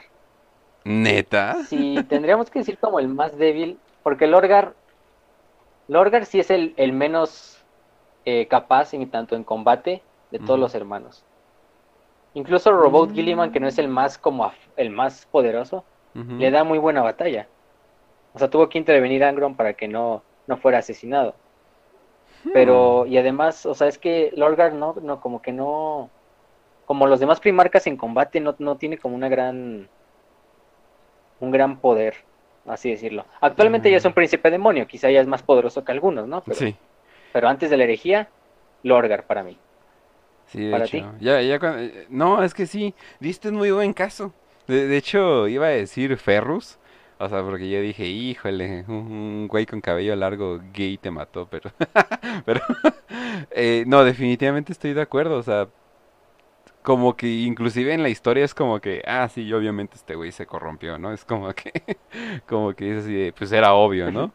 Y sí, tienes razón, no tiene, no tiene ese umf que usualmente tiene un primarca, ¿no? Es así de, este güey es perpetuo, estos güeyes hacen fortalezas, este güey es un gran líder, es como, ay, este güey. es como que... Lo único ah". que tiene es que es un fanático religioso. Ajá, sí. Y pues digo, se le, se le volteó la tortilla, entonces pues ni siquiera para eso era bueno. Sí, tiene razón, de hecho. Y de hecho, Ferrus, Ferrus era muy poderoso. Sí. Ah, eh, Solo que murió por, por, por, otras cosas, o sea, no fue tanto su problema. o sea, Fulgrim no lo hubiera podido matar él solo. No, sí, sí, estoy de acuerdo. Pero sí voy a decir algo. La estética de los Warbearers se me hace bien chingona. O sea, tiene una estética bien normalona. eso sí. Post herejía herejía es como que, eh. eh post herejía es como que, ay, güey, es como que me, me, gusta mucho toda, toda la estética que traen. Antes eran como no sé, güeyes de metal X, como que ni siquiera parecían Space Marine bien bien. Pero bueno, entonces, siguiente. Ajá, la siguiente. ¿Qué pasa con las almas tanto de las personas normales como de los primarcas al morir? Eh, de los primarcas, se supone que el emperador tiene como que un pequeño espacio para ellos en el warp. Eh, del resto de los humanos se supone que los dioses del caos las consumen, ¿no? Eh, estaba viendo muchas teorías porque nunca se lo dicen así como tal, pero es como de que, o sea, hay teorías de que se las comen, otros de que la, el alma solo vaga por la disformidad, o sea, probablemente se la pueda comer un demonio, pero finalmente solo vaga, porque incluso cuando las naves van viajando por la disformidad se pueden ver como caras de gente mm. en las ventanas de las naves. Sí, cierto. Otra es que el emperador ya es como su, tiene una propia presencia en la disformidad y todas las almas de los humanos leales, obviamente, potencializan al emperador o su presencia en el warp. Ah, y de los primarcas igual. Ajá. Pero de los primarcas traidores sí es como que su alma está totalmente vendida a su dios patrón. Pues sí. Sí, sí, sí. O al dios del caos. No, y, o sea, como que estás marcado, ¿no? Es como Slanesh y los Eldar, ¿no? O sea, eh, los Eldar cuando se mueren, esa alma se va directo para, para Slanesh, porque ya les tiene como que marcadas las almas, como que a huevo te vas a ir conmigo, ¿no? Pero sí, bueno, entonces, eh, ya cuando hablemos del Star y todo eso, pues ya, vamos a darle. Bueno, siguiente. Dice, ¿influyó el reencuentro del emperador con la caída del caos de algunos primarcas? Ah. Y yo creo que sí, principalmente con Mortarion y con Angron, creo que son los dos ejemplos más grandes. Vamos a hablar en el siguiente capítulo de ellos, no se preocupen. Eh, pero sí, o sea, siempre este momento culmina en el arco de un personaje de un primarca es este reencuentro con el emperador, muchas veces. Y con Angron y con Mortarion son quien se va a ver más este, este pequeño arco. Sí, definitivamente. Siguiente. Eh, ¿Qué comen en el imperio de la humanidad? Depende. Y esa sí me, puse a investigarla. Depende, de, qué depende planeta, de qué planeta, depende de qué planeta. Pero principalmente, o sea, algo que sí se ve mucho es la, la, carne de Grox, que creo que la tocamos en uno de los episodios pasados, que es como este alien reptiliano que es como una vaca, que se usa como ganado, y que su carne es mucho más nutritiva que la de una vaca normal, terrestre, y el imperio pues las tiene como ganado principal. También hay, por ejemplo, los Space Marines comen un tipo de puré de aminoácidos y también comen como un gel que está hecho de pura grasa, de triglicéridos, ¿no? Pero eso es comida como totalmente industrializada, nada más para que la consuman rápido. bueno, y además los Marines pueden comer casi lo que sea. Los Space Marines están en keto, así que por favor respeten su dieta. Básicamente. Y además... Ajá. Ajá. No, dale, dale. Eh, bueno, lo, lo, que más, lo que más comen en el imperio la gente normal es una cosa que se llama almidón de cadáver. Y es exactamente lo que y, es, exactamente lo que están No, y es exactamente lo que están Es algo así como es Soylent Green. Es como lo que se les da de raciones. Ajá. Se les da de raciones a la gente, tanto en las industrias como en el ejército de la Guardia Imperial. Y es como una mezcla, es como una harina, pero hecha a base de cadáveres, de plantas y de muchas veces de cadáveres de animales, incluso se dice que cadáveres de humanos a veces. Y yo digo que cadáveres de humanos. Se procesa, se hace una harina y con esa harina ya se pueden hacer panes, galletas, lo que sea.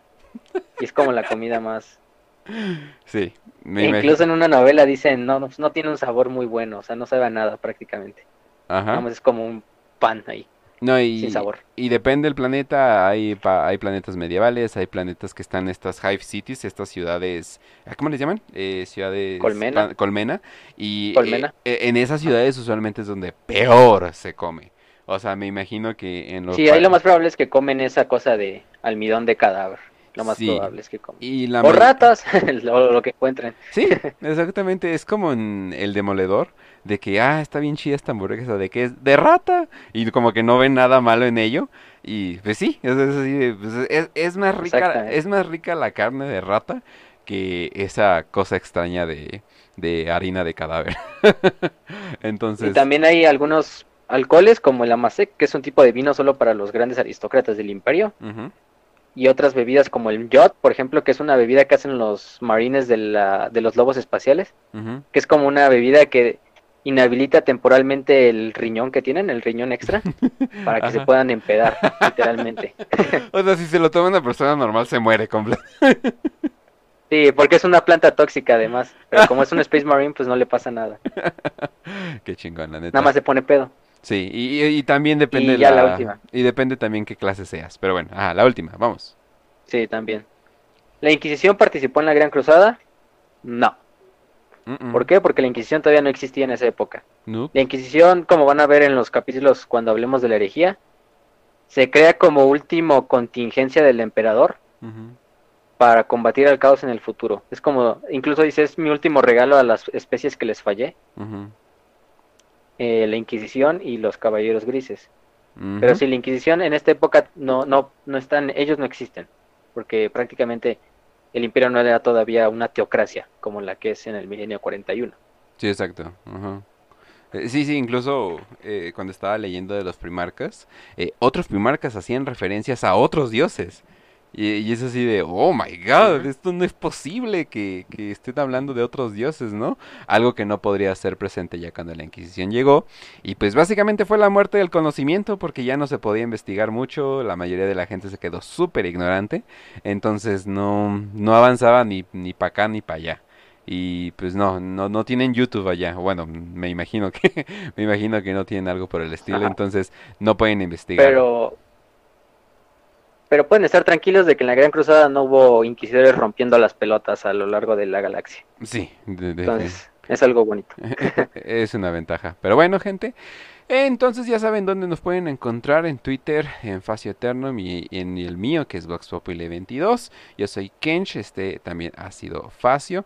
Eh, ha sido un gusto, como les dije, me está gustando mucho cómo está arrancando este programa. Usualmente cuando un podcast es joven, no mames que nadie te escucha y sientes que estás gritando al vacío, pero al menos saber que tenemos ahí nuestro eh, fanecillos, pues la neta, la neta se siente chido. Ha sido un honor. Nos pueden encontrar en YouTube, en Telegram en Spotify, en Sendcast, hasta en Google Podcast pongo el link. No sé quién escucha eso, pero Sendcast me dice que dos que tres personas. Yo digo, ah, bueno, entonces lo voy a poner ahí. Eh, también hasta pueden bajar el, programa literalmente en el canal de, de, Radio Marrano. Así lo pueden bajar como un archivo por si lo quieren si lo quieren escuchar cuando están corriendo o algo por el estilo. Ahora sí que no, hay problema si no quieren pagar el Spotify. Eh, Facio, ¿cómo despedimos el programa? Este, gente, pues sigan compartiendo, ya se la saben. Este, estamos todo el tiempo en YouTube, en Facebook, en la página. Ahí pueden hacer sus preguntas en los posts, sus preguntas en los videos de YouTube para que las respondamos en las 5 en 5.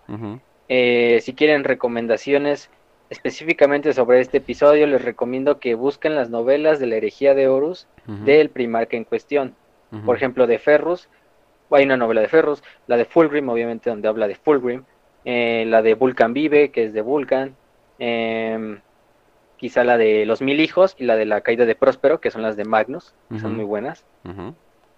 Y obviamente, y bueno, de los Ultramarines hay un chingo de novelas, entonces ahí se pueden dar a saltarse. Sí, bastantes. Y como siempre, todas las semanas, jueguen Dawn of War, instalen el mod, el mod Elite y un chingo de... Ay, somos como 100 personas allá. Por favor, es muy buen Space Marine también. Ah, está de, está de huevos. Jueguen Space Marine. en, Steam luego se pone como en 30, 50 pesos literalmente. Sí, la verdad están muy baratos. Igual los Dawn of War, los pueden encontrar ya casi casi como en 30, 20 pesos, lo que le cuesta un refresco y una torta. Literalmente, sí. Y como... Y, y, pues nos despedimos, gente, sigan compartiéndolo, ya saben, síganos en las páginas, en, todos los, en todas las redes sociales. Y nos vemos en la próxima. Salud y victoria y que el emperador los acompañe.